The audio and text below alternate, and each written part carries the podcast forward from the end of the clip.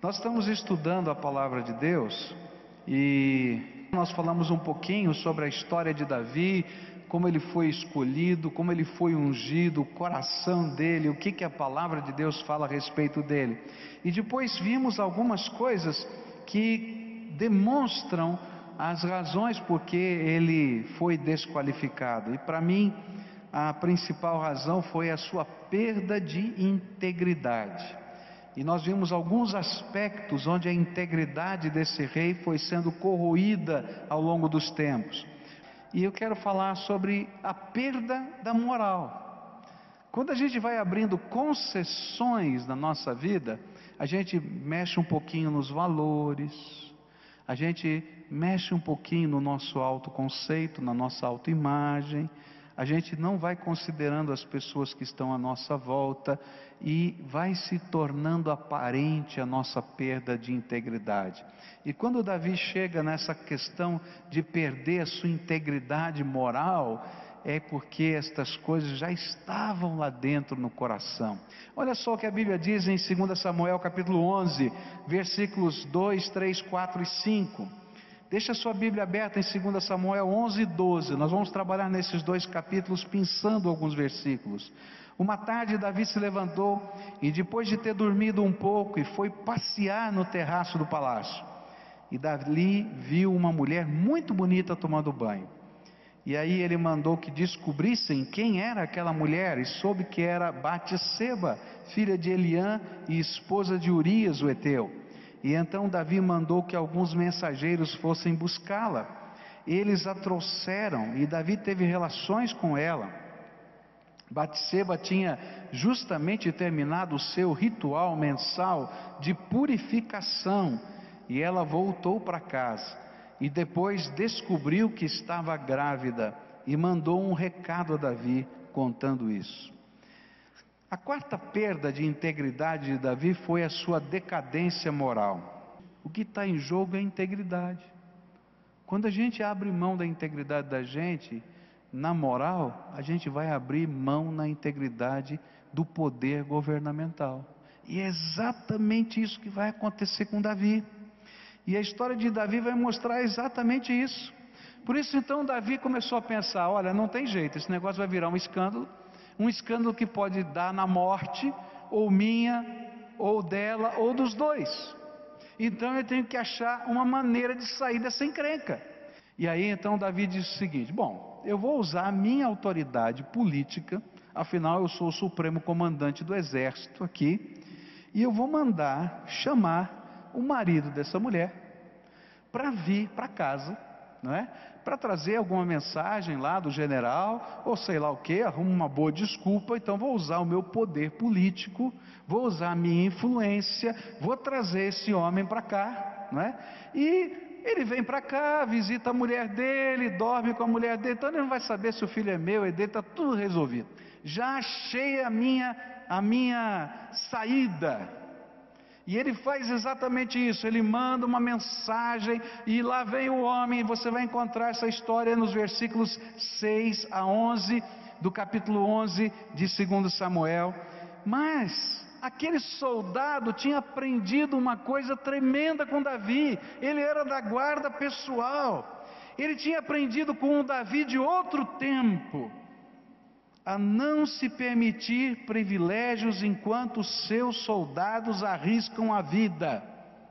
Quando Davi estava numa batalha, ele nunca comia uma comida diferente que os seus soldados comessem, ele sempre comia a mesma comida, porque ele achava que não podia ter privilégios diferentes, eles eram irmãos que estavam no exército do Senhor. E quando aquele homem chegou e Davi disse: Moço, vai para tua casa, ele disse: Eu não posso porque eu sou oficial do exército e os meus soldados estão na frente da batalha e a arca da aliança do Senhor está lá na frente de batalha e eu estou aqui, eu não posso me dar esse privilégio, eu estou aqui em missão e eu preciso voltar para cuidar dos meus soldados. Quem é que ensinou isso para aquele homem? Davi. Mas naquela hora Davi não gostou da lição. Vai ser Caxias assim em outro lugar. Você bem que podia ir para tua casa, resolvi o problema, estava tudo bem. Mas ele não vai. No dia seguinte, então ele diz: Olha, você vai ficar mais um dia porque eu tenho que resolver alguns problemas e você vai ficar comigo mais um dia. Aí convida esse homem para almoçar. E ele tem um segundo plano. Veja só, quando a gente começa a abrir mão da integridade, a gente vai caindo. Eu caí moralmente, agora ele está usando todos os poderes humanos, corrompendo-se cada vez mais para poder alcançar os seus objetivos. E ele então monta um esquema para aquele homem ficar bêbado. Eu vou dar tanto vinho para esse cara que esse cara vai ficar bêbado. E aí ele não vai saber muito bem o que ele está fazendo, a gente manda os soldados levar ele para casa. Ele não sabe se ele dormiu, se ele não dormiu, o que, que aconteceu, e aí está resolvido o problema. Ele dormiu uma noite, uma tarde em casa, está tudo ótimo, maravilhoso, a mulher está grávida, é filho dele.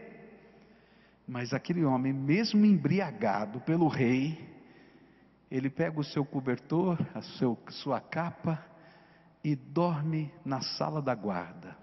E nenhum soldado consegue levar ele para casa, porque ele era mais íntegro do que o seu rei. Está vendo? Aí piora mais ainda, gente, a coisa fica pior, porque Davi se vê numa encruzilhada. E agora, o que, que eu faço? Se esse homem voltar para o fronte, a gravidez vai aparecer, ele vai passar alguns meses nessa guerra. Não vai dar para enrolar. E então ele escreve uma carta, está aí na Bíblia. Ele escreve para o general: General, você vai pegar esse homem, Urias, meu amigo, da minha guarda pessoal, e vai colocar num lugar da guerra em que você tenha certeza que ele vai morrer pela mão do inimigo. Joabe, que era um homem muito astuto, ele pegou isso como um trunfo na sua mão e fez exatamente o que o rei mandou. Anos lá na frente, ele vai matar um outro oficial e Davi não vai poder fazer absolutamente nada, porque esse homem tem uma carta na manga. Eu sei dos teus podres, ó oh rei.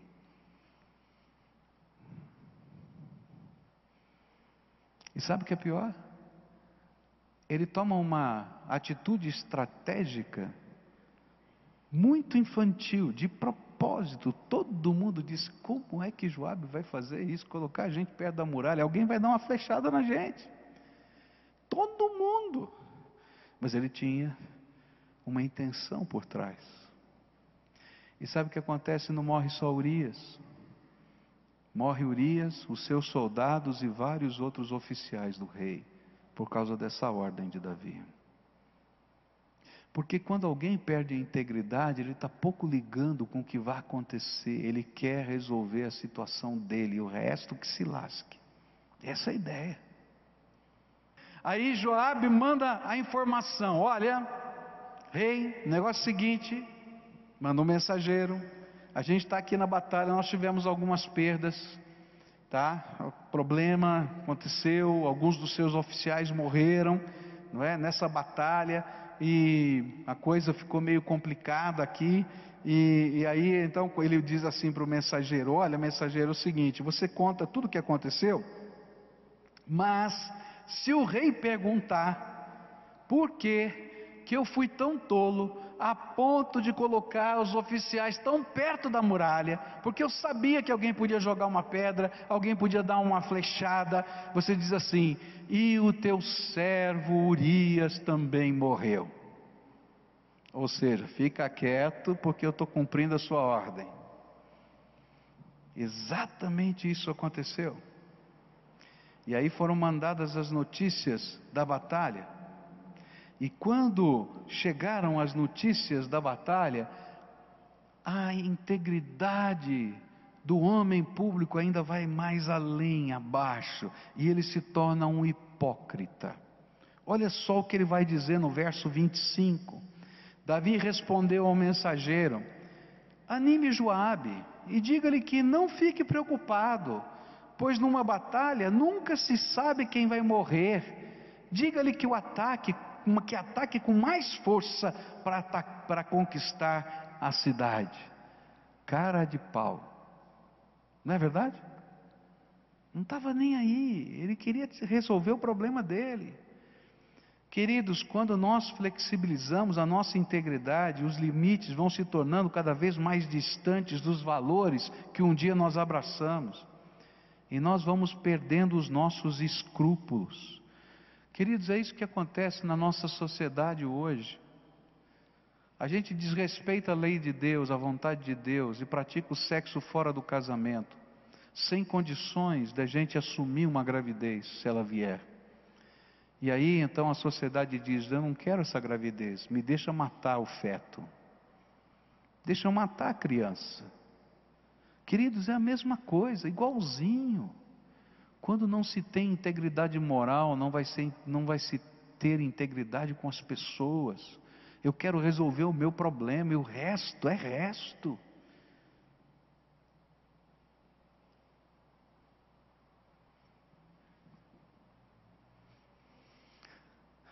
Quando a gente para aqui, a gente perde uma das cenas mais preciosas. Porque quando a gente vai perdendo a integridade, queridos, a gente também perde a integridade espiritual. Porque muitas vezes nós esquecemos, ou quem sabe nos enganamos, imaginando que Deus não vê, ou que Deus nada fará diante da nossa perda de integridade.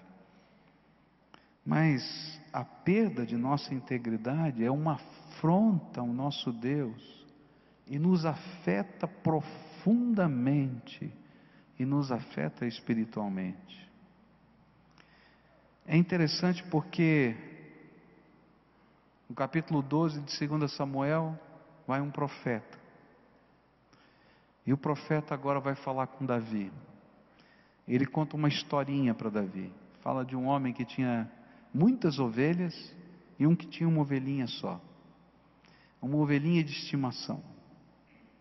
Que não era uma ovelha para ser abatida, para virar um lanchinho da tarde. Era aquela ovelha que você brinca, que você. como o cachorrinho da gente. Você imagina comer seu cachorrinho? Não dá, não é verdade? Então, essa é a cena. E aí então o profeta diz assim: chegou um visitante na casa, e aquele homem poderoso disse para aquele moço que tinha essa única ovelhinha: pega a tua ovelhinha e faz o lanchinho para gente. E não valorizou o sentimento do coração e não valorizou nada. Nessa hora, Davi, que estava numa posição de autoridade, de rei, ele diz assim: Esse homem é muito mau, é duro de coração. Se eu pudesse fazer o que eu penso que deveria ser feito, eu diria que ele é digno de morte. Mas eu tenho que cumprir a lei, e a lei diz que tem que restituir quatro vezes, então que esse homem dê quatro ovelhas para substituir essa que foi morta. Exatamente o que a lei dizia. E é interessante que o profeta vai dizer para Davi: ele diz assim: E então disse Natan a Davi: Tu és este homem. E assim diz o Senhor Deus de Israel: Eu te ungi rei sobre Israel e eu te livrei das mãos de Saul, dei-te a casa de teu senhor e as mulheres de teu senhor em teus braços, e também te dei a casa de Israel e de Judá, e se isto fora pouco, eu teria acrescentado mais a tais coisas. E aí Deus está falando para Davi o que Deus fala conosco quando a gente perde a integridade. Ele diz assim: Filho, Lembra tudo quanto eu tenho feito por você.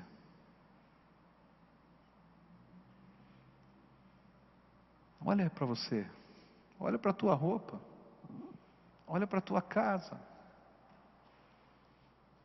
olha para o respeito que as pessoas têm para com você. Deus está dizendo: Isso é a minha bênção que está sobre a tua vida. E você não está valorizando a minha bênção que está sobre você. Você não está valorizando o meu amor. Você não está valorizando a minha palavra.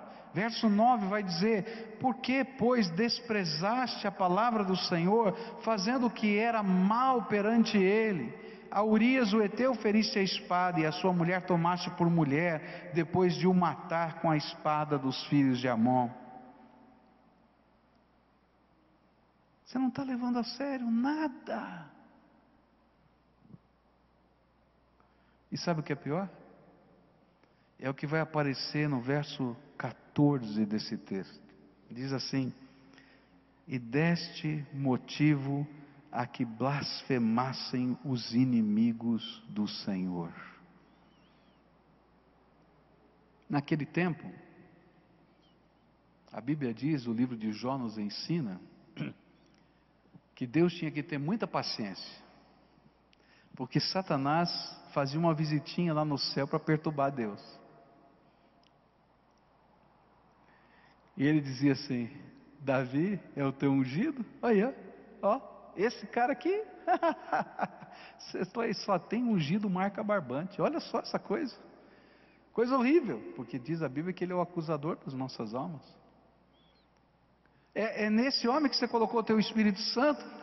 não vai funcionar. Esse negócio do reino não vai funcionar de jeito nenhum. Não tem jeito. E a Bíblia está dizendo o seguinte: que os inimigos de Deus, lá nas alturas, blasfemavam de Deus por causa de Davi e da unção que Deus havia derramado sobre ele.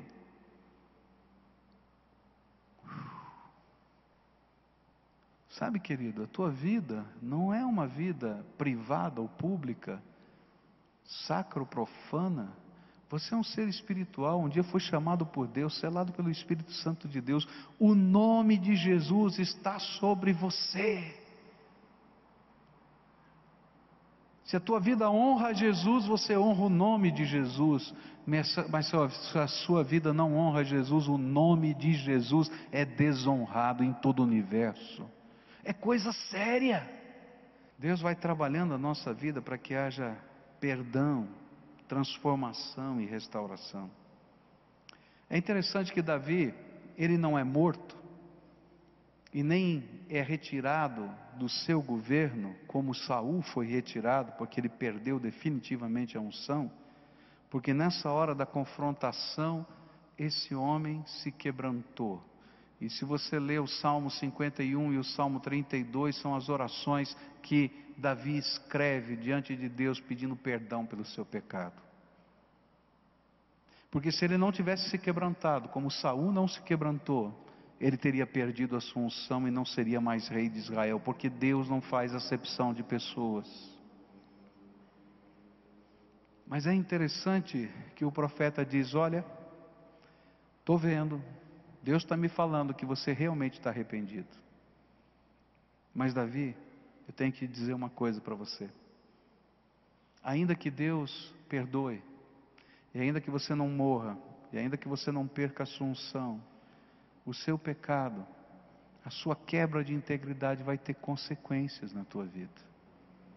E essas consequências fazem parte das decisões que você tomou. E o perdão de Deus não retira as consequências do pecado.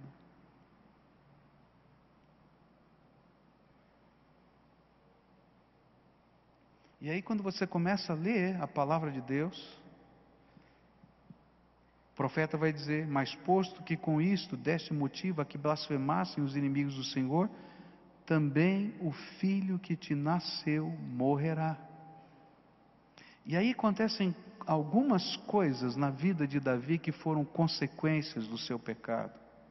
A primeira é que a espada nunca mais saiu da casa de Davi.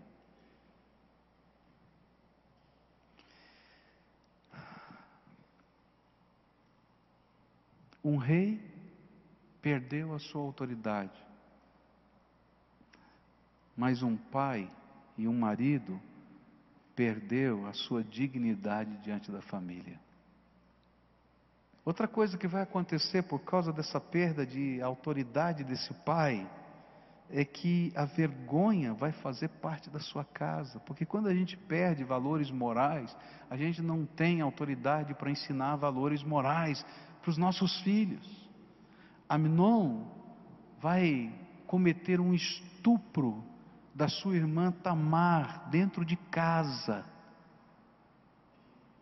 Absalão vai começar uma revolução para tomar o lugar do pai no reino. Absalão vai dormir com as mulheres de Davi, nesse mesmo terraço em que ele estava olhando aquela mulher, e todo o povo de Israel olhando isso acontecer no terraço, para cumprir a profecia que estava lá em 2 Samuel 12, que diz assim no verso 11: Assim diz o Senhor: Eis que da tua própria casa suscitarei o mal sobre ti, e tomarei tuas mulheres à tua própria vista, e as darei a teu próximo, o qual se deitará com elas em plena luz deste sol, porque tu o fizeste em oculto, mas eu farei isto perante todo Israel e perante o sol. E sabe quem que aconselhou Absalão a fazer isso?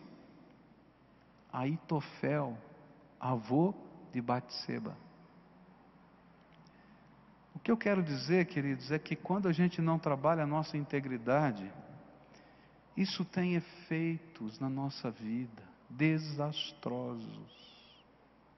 Se não chegou o dia da desgraça na tua vida, olha para o teu coração antes do dia mal chegar. E conserta os teus valores. Lembra que você é servo do Senhor e de, permita que o temor do Senhor esteja na sua alma. Não faça concessões, porque essas concessões quebram a sua integridade diante de Deus. E nesse momento, o passo é fazer acerto com Deus antes que Deus tenha que julgar a sua casa. Mas se você já fez algumas coisas dessas, se a tua vida moral está quebrada, se a tua vida espiritual está arrebentada, não adianta só confessar os seus pecados a Deus. Porque Deus, na sua graça, vai lhe perdoar, mas você vai ter que ir atrás das consequências. E você vai ter que se restaurar diante dessas pessoas que você machucou. E sabe qual vai ser o passo? Você vai ter que espiritualmente se restaurar com Deus, mas você vai ter que chegar para alguém que você magoou muito, que traiu, que machucou, olhar no olho e dizer: Olha, eu fiz algo horrível e só posso depender do teu perdão. E sabe o que acontece? É que quando chega nessa hora, não depende mais de você. Deus tem que trabalhar o coração dessa outra pessoa para perdoar você. Porque quem perdoa você é que vai assumir todo o custo dessa dívida. Porque você nunca vai conseguir pagar essa dívida. Se você está vivendo a quebra da integridade na tua alma, por favor, Volta aos teus valores. Volta ao temor do Senhor. Volta à busca de santidade. Volta ao clamor da alma com Deus. Volta. Porque o caminho que você está trilhando é desgraça. E vai aparecer um dia. Mas se você está no meio dessa jornada em que a desgraça já está acontecendo, então faz reparação, querido. Volta para Deus e vai pedir perdão. Vai fazer essa jornada de volta. Um dia eu conversava com uma moça que tinha um vício de, de roubar. Ela roubava. Ela entrava numa loja, ela roubava. Entrava no supermercado, ela roubava. Ela ia na tua casa, ela roubava. E dizia, mas o que está acontecendo, moça? Eu não sei, me dá uma compulsão, eu vou lá e roubo. Vou lá. Então, nem uso às vezes, mas eu roubo. Eu disse, você quer ser livre disso? Eu quero, pastor. Então você vai escrever e vai separar tudo que você roubou. Ela pegou umas folhas de papel maço e encheu. E fez uma pilha de coisas. Aí eu disse para ela: Você vai voltar nesses lugares. Você já pediu perdão a Deus, mas você quer ficar livre. Você vai voltar nesses lugares, vai devolver. E se a pessoa não aceitar, você vai pagar. Uma semana depois, ela tinha consumido todo o dinheiro dela. Eu disse assim: então agora você vai pegar os seus bens. O que é que você tem? Pastor, eu só tenho carro, eu preciso dele para trabalhar. Vai trabalhar a pé. Você vai vender o teu carro, vai pegar o dinheiro e vai, vai pagar tudo que você roubou. Ela vendeu o carro. O pai dela veio falar comigo, disse, pastor, o senhor está vendo o que você está fazendo com a minha filha? Ela está perdendo tudo. Não, ela não está perdendo tudo, ela está sendo transformada, ela vai ser curada. Ela pagou tudo que devia, o carro foi inteirinho. E ela voltava e dizia assim: Pastor, eu nunca passei tanta vergonha na minha vida. Eu chegava lá com aquela escova velha que eu tinha roubado lá na farmácia. E eu dizia: Eu roubei do senhor essa escova, eu vim devolver essa porcaria. Esse daqui eu não quero, você é isso, você é aquilo, você é aquilo outro. Então tá bom, quanto é que eu devo? É tanto. E cobrava caro. E ela passava vergonha e pagava. Mas aquela mulher foi transformada, nunca mais roubou na sua vida. Mãe de três filhos, dono de, dona de duas empresas hoje, serva do Senhor Jesus. Queridos, a gente tem que pedir perdão a Deus, mas a gente tem que ter coragem de voltar na nossa vida, no nosso passado e fazer reparações. Nem tudo a gente vai conseguir reparar, mas a gente tem que enfrentar o nosso passado e tem que consertar. E quando a gente começa a fazer isso, a gente tem autoridade para ensinar e para ministrar na vida dos outros. Se a gente não fizer isso, queridos, seus filhos não vão ter respeito por você. As pessoas que estão à sua volta não vão ter respeito por você.